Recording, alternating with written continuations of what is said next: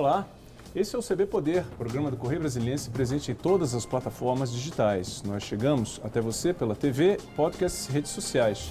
Se ligue e participe aqui com a gente em nossas lives do Correio que você pode escolher: Facebook, Twitter ou YouTube.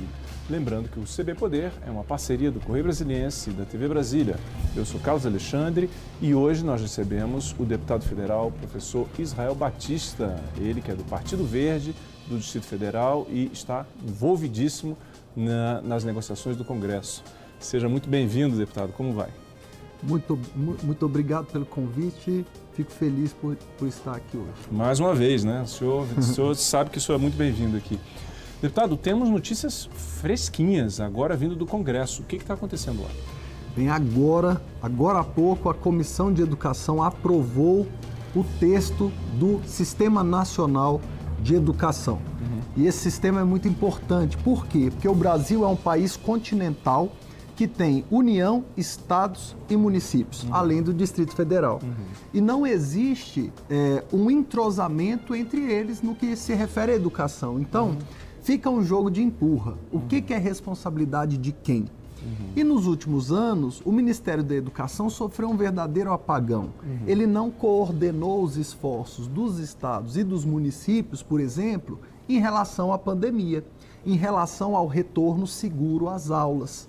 O Ministério da Educação marcou a data da prova do Enem de 2020 sem combinar o jogo com os estados e com o Distrito Federal, que oferecem o ensino médio. Uhum. Então, o Sistema Nacional de Educação vai fazer com que a educação funcione de maneira parecida com a saúde, uhum. que tem o SUS, uhum. né? Uhum. Então, o SUS da educação é o Sistema Nacional de Educação, que vai obrigar o presidente da República, os governadores e os prefeitos a se uhum. entenderem sobre educação. Então é um avanço é, notório, porque como o senhor lembrou, os problemas na, educação, só para falar no contexto da pandemia, foram hum. enormes, com mais de 400 dias sem aula.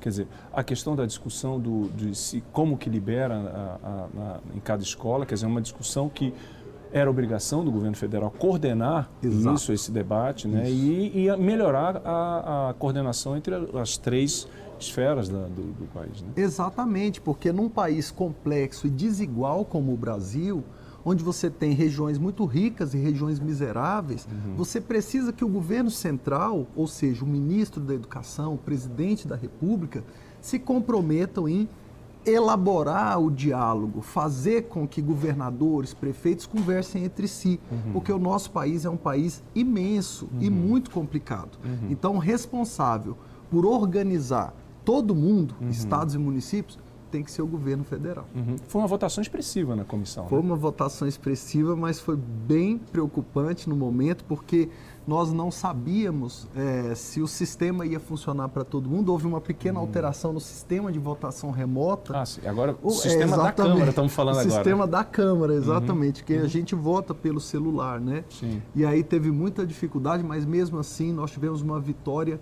é, acachapante, mesmo com o líder do governo pedindo para que a gente não aprovasse, eles não conseguiram mobilizar a bancada governista. E eu digo que a bancada da educação venceu essa. 20 votos a 2 na comissão de educação. Estou muito satisfeito muito com bem. esse resultado. Quais são as perspectivas para o plenário, deputado, em relação a esse assunto? Olha, agora nós vamos levar o assunto a plenário a depender da vontade do presidente Arthur Lira. O relatório está pronto, ainda foi aprovado agora. Entre a comissão especial e o plenário, ele uhum. pode sofrer muitas mudanças. É. Então, o governo pode participar da construção desse relatório. Uhum. É, nós estivemos com o Ministério da Educação, representados pelo deputado Dilvan Alencar, que é o relator da proposta, uhum. é, e recebemos as recomendações do MEC.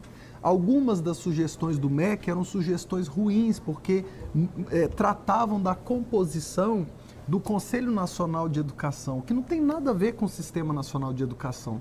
O governo tentou aproveitar essa proposta do Sistema uhum. Nacional de Educação para alterar outro órgão que um não jabuti, tem relação né? com isso. Era Talvez. um jabuti, exatamente. O famoso um submarino, jabuti. né? Exato, é mais Exatamente, um é. Uhum. Então o governo tentou emplacar isso e, claro, uh, o deputado Edilvan, que é um dos coordenadores da Frente de Educação, já sabia que, que isso não podia acontecer uhum, uhum. e não aceitou. Então, a gente derrotou o governo nesse momento, mas a gente não quer é, que essa pauta se torne uma pauta politizada, claro. radicalizada. Não. Nós aprovamos na Comissão de Educação, estamos de braços abertos para receber as sugestões de, dos parlamentares, das entidades, uhum. dos secretários estaduais, uhum. municipais e do governo federal. Para que a gente chegue ao plenário com um texto redondo que possa ser votado por todo mundo, como a gente conseguiu lá na época do Fundeb. Exato, quer dizer, então não foi o governo que perdeu, foi a educação que ganhou. A né? educação né? que ganhou, exatamente. Dizer, acho que, que houve uma incompreensão por parte do governo sobre o, a importância do projeto. Uhum. Tem um outro ponto importante em relação à educação ainda que, que ajuda muito nessa questão que o senhor abordou das desigualdades, que é a educação digital. Né? Ela pode ser uma plataforma, um trampolim exatamente para tentar é diminuir essas diferenças, não é? A educação digital é essencial nesse momento em que a acessibilidade, o direito à comunicação se torna um direito fundamental. Uhum. No mundo inteiro está sendo discutido. E no Brasil, durante a pandemia, nós tivemos 6 milhões de estudantes que não tiveram nenhum tipo de acesso às aulas porque não tinham conectividade. Uhum. Então, nós decidimos apresentar a Política Nacional de Educação Digital. A autoria do projeto é da deputada Ângela Amin e eu sou relator da proposta. Ah, o relatório já está ah, já está no sistema da Câmara, já foi apresentado. Uhum. Ainda dá tempo de oferecer é, sugestões. O texto está muito interessante. O texto vai tratar de temas fundamentais. Por exemplo, é, como é que o estudante, ainda na escola, Sim. vai aprender a linguagem computacional. Uhum. Vai aprender, por exemplo, a desenvolver programas e a fazer programação. Uhum. Claro que a programação muda muito rápido, porque uhum. os softwares mudam rapidamente. Sim. Então, se ele aprende linguagem computacional, ele fica, ele fica é, qualificado para acompanhar essas alterações. A Inglaterra, por exemplo, já mudou o currículo escolar para adotar linguagem computacional e programação nas aulas de crianças e adolescentes. Então, Olha o Brasil precisa fazer isso. O Brasil está ficando para trás. Uhum. Né? E se a gente não aprovar uma política nacional de educação digital, a gente não vai ter como concorrer. Veja bem, enquanto países como China, Índia e Estados Unidos têm uma alta proporção de estudantes que são incentivados a seguirem as carreiras tecnológicas, uhum no Brasil, nós não temos. Uhum. Então, as carreiras que são estatísticas, matemáticas, científicas, computacionais, que uhum. eles chamam de STEM, uhum. né, em inglês, uhum. é, essas carreiras no Brasil são seguidas por apenas 2% dos nossos estudantes é universitários. E a gente quer mudar isso. Exato. Incentivando, por exemplo, as meninas a fazerem computação, engenharia. Uhum. Uhum. Na China, 37% dos estudantes seguem essas carreiras. Na Índia, 26%. O índice é muito alto. Né? E, e a gente vai ficando para trás. Eu, que sou cientista político, dou uhum. aula de história, uhum. acho muito importante a gente ter uhum. as humanidades, as letras, a filosofia, isso é essencial. Uhum. Só que nós temos uma proporção muito baixa uhum. dessas outras carreiras. E eu acho que elas têm que ser tratadas de maneira igualitária. Perfeito. A gente tem que melhorar essa proporção. É, e, na medida que, e na medida que, veja, a tecnologia, ela, o impacto da tecnologia no país, ela, ela, ela virá de qualquer forma, virá Sim. de qualquer forma. Então, uhum. por exemplo, está se falando muito em 5G, etc., o impacto do 5G na educação, nas escolas. Quer dizer, então, não adianta, não tem para onde correr. É preciso uhum. criar uma, uma políticas públicas para familiarizar essa nova geração que está aí com a linguagem da tecnologia, com o advento, com o impacto da tecnologia, porque ela virá de, de qualquer forma. Uhum. Dizer, então não tem para onde se discutir. Né? É isso mesmo. E, e, e, foi o que a Alemanha de Angela Merkel fez no Fórum Internacional de Davos de 2016. A Alemanha percebeu que a revolução informacional, que a gente chama de revolução 4.0, aconteceria de qualquer forma uhum. e devastaria muitos empregos. Uhum. Mas percebeu também que essa revolução informacional criaria novas oportunidades de trabalho. Então, em vez da Alemanha recusar esse processo, em vez da Alemanha dizer que não queria essa modernização, a Alemanha decidiu que ia protagonizar o processo de Revolução 4.0. E isso fez toda a diferença A Alemanha, apesar do enfraquecimento econômico da Europa, continua crescendo, uhum. continua sendo é, um horizonte para o mundo uhum. em relação à tecnologia, em relação a direitos humanos, em relação à educação, uhum. justamente porque ela aceitou essa uhum. difícil missão. O Brasil parece ainda estar um pouco amedrontado. Por Sim. exemplo, o presidente vetou a nossa lei de conectividade, que garantia acesso à internet uhum. nas escolas, tanto para professores quanto para estudantes. É para nós, isso, isso não é aceitável no século XXI, num dos, num dos países mais ricos do mundo. Né? Então, além de ter vetado, quando nós derrubamos o veto, uhum. ele recorreu ao Supremo Tribunal Federal. Uhum. Então, ele judicializou a questão. Mas nós já definimos onde tem o dinheiro para a gente proporcionar isso para os nossos estudantes, para os nossos professores. Uhum. Nessa, nesse mundo globalizado, extremamente competitivo, Exatamente. não dá para o Brasil não oferecer esse mínimo. Uhum. A gente precisa ofertar isso para os estudantes. É, porque é como você falou, né? Quer dizer, a defasagem, ela já existe. E se não agirmos rápido, ela ficará maior ainda, assim, em questão de dois anos. Assim, Exatamente. Porque a evolução, como o senhor mencionou, é muito rápida é muito veloz. O uhum. Brasil corre o risco de permanecer para sempre como um vendedor de produtos agrícolas uhum. e o importador de tecnologias uhum. e produtos mais sofisticados. Uhum. Isso é muito ruim para o país. O uhum. país precisa avançar. Olha bem, e, e, e não é apenas uma discussão política ou teórica, existem situações concretas que acontecem por conta dessa defasagem em relação à ciência e tecnologia. Vamos Sim. citar a questão da pandemia. Quer dizer, nós, durante, apesar de termos institutos de excelência como o Butantan ou o Fiocruz, ficamos dependentes de insumos externos porque nós não tivemos a, a pesquisa suficiente para produzir uma vacina é, nacional. Quer dizer, veja como existem situações, então, reais que nós nos, não tínhamos estrutura, desculpa te interromper, mas nós não tínhamos falar. estrutura nem para a produção de máscaras. nem para a produção de luvas. Né? Então uhum. é algo muito mais profundo, uhum. é que se refere às cadeias globais de produção. Uhum. Agora, é, é, é, importante a gente lembrar também que é, o projeto de a política nacional de educação digital ela traz algumas mudanças muito simples. Por exemplo, a permissão para que se use parte do FGTS em cursos de requalificação profissional. Porque o que nós vivenciamos hoje é uma mudança no mundo em que você não vai mais é, passar a vida inteira Exato. no exercício da mesma profissão. De modo que ali, é, dependendo da fase da sua vida, você vai ter que se requalificar e se reinserir no mercado. Uhum. Então a gente está autorizando o uso de parte do FGTS para essa Perfeito. requalificação dos profissionais. Uhum. A gente está mostrando, por exemplo, que a legislação tributária sobre os livros é muito antiga, uhum. porque hoje a gente usa o livro digital, digital. o Kindle, né? Uhum. Digamos assim. É então, a gente está mudando a tributação sobre esses equipamentos de leitura né, Sim. É, é, eletrônicos. Tablets, etc. Isso, para que eles se tornem como livros. Uhum, né? Uhum. É, e a gente, portanto, está também tratando não só da educação digital, não só da, do pensamento computacional, mas também estamos tratando da qualificação profissional uhum. e estamos tratando da cidadania digital. Por quê?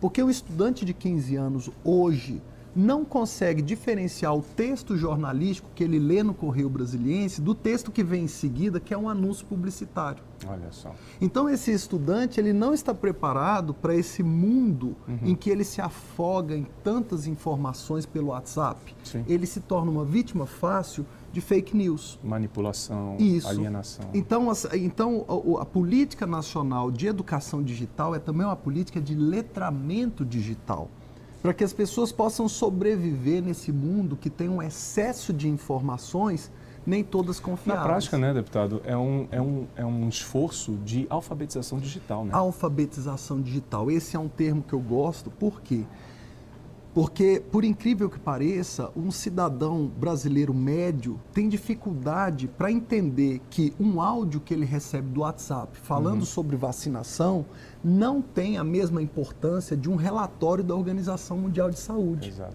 ele não consegue, porque ele, é, ele não é alfabetizado digitalmente, ele acredita em tudo que ouve, o que ele entende melhor é o que ele acredita. E o áudio do WhatsApp é muito mais fácil de Exato. compreender do que um relatório da Organização Mundial de Saúde. Uhum. ele precisa entender a diferença entre um youtuber uhum. e a Universidade de Oxford, uhum. que emitiu relatórios e que tem mil anos de idade, que criou remédios como a penicilina, que tem 33 prêmios Nobel de, de, de, no, no, mundo, no né? Mundo. 33 prêmios Nobel. Então, é, é, isso é a intenção da uhum. Política Nacional de Educação Digital. É tratar o Brasil e o brasileiro para esse novo mundo que se apresenta, em que ele tem que ser muito mais esperto sobre uhum. que tipo de informação tem validade, em que ele precisa saber programação e por isso precisa de pensamento computacional e que ele precisa estar sempre num processo contínuo de reciclagem profissional. Perfeito. Então, hoje, quer dizer, voltando ao início da nossa conversa, falamos do Sistema Nacional de Educação, é um passo nesse sentido. Agora, mudando um pouquinho de assunto, o Congresso está num ritmo frenético, né? Tem mais é, é. É, coisas importantes acontecendo hoje. Um deles são é, a apreciação dos vetos presidenciais, não é isso? São vetos importantes, né? Uhum. Tá havendo, vai haver hoje uma reunião conjunta entre Câmara e Senado, que é o que a gente chama de sessão do Congresso. Uhum é uma sessão geralmente presidida pelo presidente do Senado, em que a gente analisa os vetos que o presidente colocou a algumas legislações. E uhum. tem vetos muito ruins e vetos muito bons. Uhum. Né?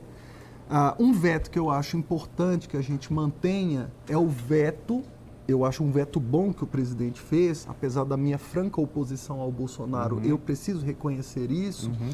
é o que veta o, o o, o, fundo partidário imenso, de quase uhum. 6 bilhões. Eu acho Nossa. que isso é um exagero. Eu acredito que a, a, a democracia precisa de financiamento. Uhum.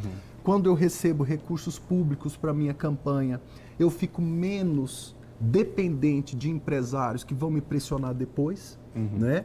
Então eu acho importante financiamento público, mas a gente precisa ser razoável, uhum. né?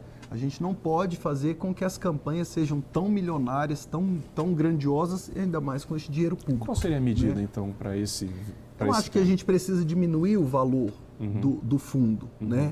Eu acho que o valor está alto, está excessivo. Uhum. E aí a gente acaba beneficiando os caciques partidários que vão poder distribuir esse dinheiro. Então, uhum.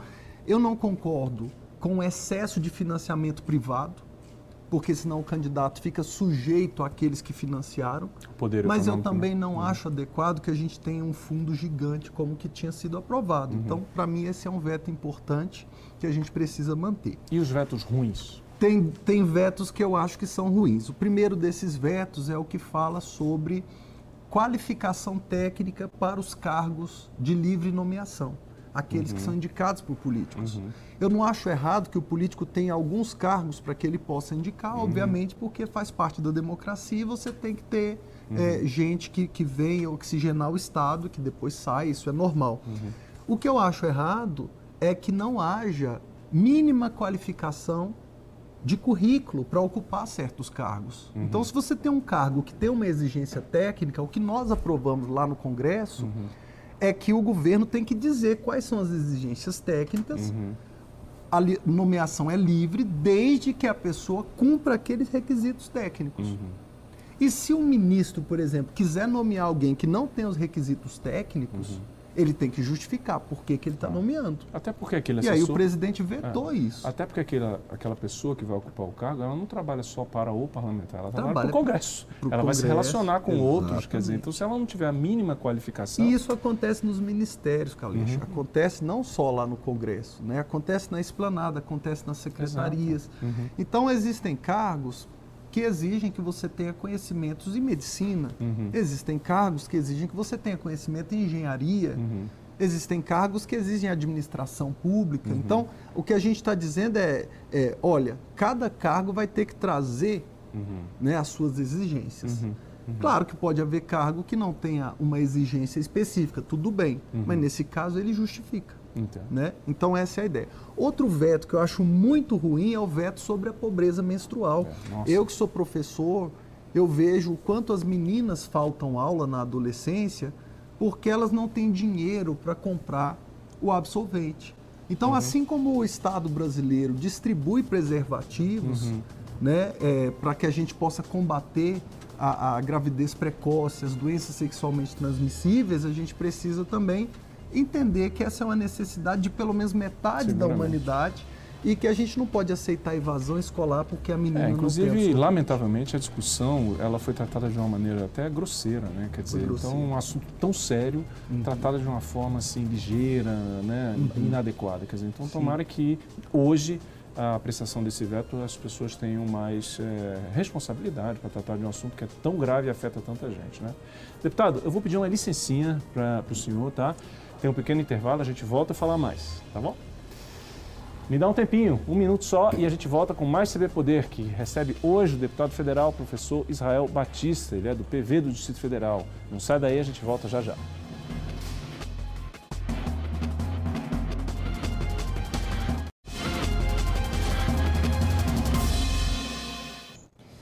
E a gente volta agora com o segundo bloco do CB Poder, que recebe hoje o deputado federal, professor Israel Batista. Deputado, outro assunto também que está fervilhando na Câmara é a PEC dos precatórios. Né? Veio do Senado, tem uma, vai fatiar ou não vai? Como é que o senhor está vendo isso? A PEC 23 ela é fruto de uma verdadeira chantagem do governo federal. Ele disse que para a gente é, pagar o Auxílio Brasil, nós precisaríamos aprovar esse calote nos precatórios. A Câmara conseguiu melhorar um pouco esse texto, mandamos para o Senado, no Senado houve alterações no texto, alterações muito profundas. E uh, agora, como nós precisamos pagar o auxílio, como o governo precisa começar o pagamento do auxílio a partir de sexta-feira, uhum. o presidente da Câmara e o presidente do Senado vão ter que decidir rapidamente como vai ser o fatiamento. Uhum. Por quê? Porque toda vez que se aprova algo na Câmara, vai para o Senado e o Senado altera, tem que voltar para a Câmara. Só que não dá tempo, uhum. né? Não dá tempo Não. de voltar tudo para a Câmara. Então, eles estão definindo o que foi alterado no Senado, isso vai voltar para a Câmara, uhum. e o que não foi alterado no Senado vai ser promulgado pelo presidente da República. Uhum. Ou seja, é mais um arremedo, mais uma demonstração da falta de coordenação, da falta de articulação política do governo, né? E da falta de estratégia. O senhor concorda com o fatiamento ou, ou, ou não? Não temos opção, né? Uh, na verdade, o ideal seria que voltasse tudo uhum. para a Câmara, para uhum. que a uhum. gente pudesse fazer uma análise rigorosa, uhum. né? Mas como o governo tem essa pressa, uhum. a gente acha que é uma solução intermediária uhum. para que a gente possa discutir o que foi alterado é, dentro do Senado. Fala-se até em MP, né? Para Auxílio Brasil, né? Diante, diante, diante desse, desse impasse, né? É, exatamente. Fala-se numa medida provisória. É a demonstração de que uh, uh, desestruturar o Bolsa Família, que era um programa que existia independente de quem fosse o presidente da República, não foi a melhor estratégia. É bom lembrar que o Auxílio Brasil ele está previsto pelo texto original do governo para acabar no último dia de dezembro de 2022, ou seja, uhum. você troca um programa que recebeu apoio do mundo inteiro, uhum. prêmios das Nações Unidas, que uhum. realmente é, atacou o problema da insegurança alimentar e da fome no Brasil por um programa é, meramente é, casual, uhum, um programa uhum, eleitoreiro, né? Uhum. Enfim, se o Congresso não tivesse alterado o texto do Auxílio Brasil uhum. É, e melhorado esse texto, inclusive nós da Frente de Educação fizemos uma melhoria importante no texto, uhum. que foi é, evitar que, que, se, que, que se desse voucher é, para creches, né? Sim. É, e, e, aí a gente voltaria a programa tipo Mãe Crecheira, que é um Nossa. programa já que já ultrapassado, superado, superado né? Uhum. É, o texto seria muito pior. Quer dizer, né? Como o senhor mencionou, havia uma política que já, já poderia ser considerada de Estado, de Estado como Bolsa Família, uma política que poderia ter problemas, mas estava Sim. lá consolidada, para se criar um, um programa casuístico, por uhum. conta da eleição que está chegando uhum. aí, com forte perfil eleitoral, que é muito uhum. ruim, uhum. né, por, quando a gente está falando de políticas de longo prazo, políticas públicas de Estado. E, essa, e outro ponto que eu queria chamar a atenção é o seguinte, quer dizer, esse, essa forma meio atabalhoada de, de propor as coisas para um problema que não se pode dizer que é que aconteceu de, de do dia para a noite. Quer dizer, estava todo mundo sabendo que isso ia acontecer. A partir Sim. do impacto da pandemia, quer dizer, então deveria-se já apresentar ao Congresso, primeiro uhum. na Câmara e depois ao Senado, uma proposta mais consistente com uma visão maior de longo prazo. Né? Exatamente. Eu acho que uh, uh, algumas coisas que poderiam melhorar, a Câmara conseguiu melhorar. Por exemplo, a Câmara acabou com as filas para o Auxílio Brasil, aquelas Uhum. que existiam no Bolsa Sim. Família. Né? Isso é uma melhora É um muito avanço, né? considerável, Uhum. um grande avanço. Quando o texto foi para o Senado, o Senado retomou as filas. Uhum. Né? Então a gente ficou muito entristecido com essas alterações feitas no Senado. Eu acredito que se voltar para a Câmara a gente derruba. Uhum. Né? É. Mas, enfim, é uma, é uma falta de, de gestão pública mesmo. Né? As políticas de assistência social, as políticas de educação, Uhum. os programas do Ministério da Saúde estão sendo desmontados. Né?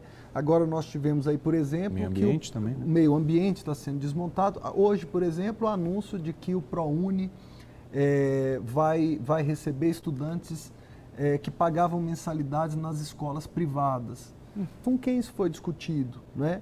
Eu acredito que algumas famílias eh, que puderam pagar escolas privadas para os filhos, talvez com o empobrecimento geral da população Sim. brasileira, agora precisem do ProUni. Sim. Mas a gente precisa debater se o programa está mantendo a sua característica original de dar acesso ao ensino superior aos mais pobres, Uhum. aqueles que vêm de escola pública. Exato. Né? Que era a ideia original, né, inclusive. Que era a ideia original. Então, a gente está vendo vários programas que estão sendo desmontados.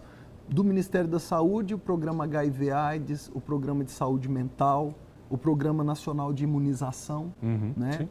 Ah, no Ministério da Educação, o Enem, Uhum, né? Ah, as provas, a, a todo o sistema de avaliação. ah, Baixíssima abstenção. exato, Aliás, é, altíssima, altíssima altíssima abstenção. abstenção. Na verdade, não abstenção, baixíssima inscrição. Exato. Né? Exatamente. Então, é, é preocupante, eu acho que a gente não pode continuar Uhum. É, é, fazendo uma gestão nacional é, tão amadora. A gente precisa de mais profissionalização. Uhum. Tem um outro ponto também que, que a gente consegue observar essa, essa falha eh, na gestão da coisa pública, que é a reforma administrativa. Quer dizer, também Aí é uma falha de, uma falha de, de, eh, elaboração de política pública e uma falha de articulação. Uhum. Né? Então a, a PEC 32, que é a famigerada reforma administrativa, ela está prestes a ser derrotada, pelo menos nessa legislatura. Uhum. Em 2019, nós decidimos que iríamos atrasar o envio da proposta. Então, nós seguramos de todas as formas possíveis para o governo não enviar a proposta ao Congresso. Uhum. E como o Ministério da Economia é a junção de quatro ministérios, ele virou um verdadeiro paquiderme que ninguém consegue controlar. O ministro Paulo Guedes não é afeito à gestão, à administração, ele é muito midiático. Então nós conseguimos atrasar o envio da PEC 32 até o final de 2020. Que, diga-se, é um recurso legítimo, inclusive, né? É um Contra- recurso legítimo, está dentro. é do processo legislativo, Que, não que é que tivesse oposi- contra, nem nada não, disso. Uhum. eu como presidente da Servir Brasil, que é a frente de, de defesa do serviço público, tenho a obrigação de representar Claro. o serviço público que era contra a PEC Uhum. 32. Então nós usamos isso para atrasar. Nós sabíamos que se a PEC fosse deixada para o segundo biênio do mandato do presidente Uhum. Bolsonaro, ela perderia força. Então, quando ela chegou ao Congresso, nós entramos com ações judiciais no Supremo para segurar a tramitação, Uhum. conversamos com esse presidente Rodrigo Maia para segurar essa tramitação e ela só começou a tramitar em 2021, já sob a presidência de Arthur Lira. Uhum. Né? E aí nós entramos com uma outra estratégia que foi muito importante, foi demonstrar para a sociedade que a narrativa de vilanização dos servidores públicos não era justa e que a PEC 32 era um texto mal escrito e desnecessário. Então nós conseguimos aumentar de três audiências públicas para 18 audiências públicas. Rodamos, debate. fomos conversar com os jornalistas para explicar por que não concordávamos. Uhum. E levamos números. Uhum. Nós produzimos 23 estudos, todos eles vinculados a uma universidade federal de renome, Uhum. como a UNB, a USP, né, que é estadual no caso, a UFRJ. Uhum. E aí, com esses dados, a gente foi convencendo tanto parte dos comunicadores quanto o Congresso Nacional. Então a gente foi para disputa. Que o problema precisava ser tratado de uma maneira mais Exatamente. séria, a gente né? não precisava de uma PEC 32, a gente precisava votar a lei dos penduricalhos e dos Uhum. Exato. super salários. Esse é um ponto interessante, Né? porque é, é, de tudo que se falava da PEC, era preferível tratar votações específicas para determinados problemas. Como é é? Exatamente. Então, ao invés de votar a PEC, vota os super salários, vamos acabar com essa farra, uhum, né? Uhum. Em vez de votarmos a PEC, que acaba, acabava com a estabilidade, uhum. acabava com os concursos públicos, uhum, né? Uhum. Por que, que a gente não vota a gestão de desempenho? Porque servidor não tem medo de ser avaliado, ele só não aceita perseguição. Exato. Aí não, vamos fazer um bom texto, Exato. né? Então esse foi o problema. E aí a gente pôs uma terceira estratégia que para mim foi essencial, que foi impedir que o governo rachasse o serviço público. Ele queria jogar os policiais contra as professoras, ele queria jogar os servidores públicos de altos salários contra as enfermeiras. E a gente conseguiu fazer uma costura uhum. para que os servidores que recebem os salários é, do governo federal, Sim. que são salários mais altos, são servidores com doutorado, uhum. pudessem é, estar juntos de braços dados com os outros servidores. Maravilha, quer dizer, eu, se é para fazer mal feito, é melhor não fazer. Né? Exatamente. Deputado, mais uma vez, muito obrigado, obrigado pela sua presença aqui no programa. Venha mais vezes, por favor. Obrigado, venha sim. CB Poder fica por aqui hoje. Muito obrigado pela sua companhia. Até a próxima e tchau.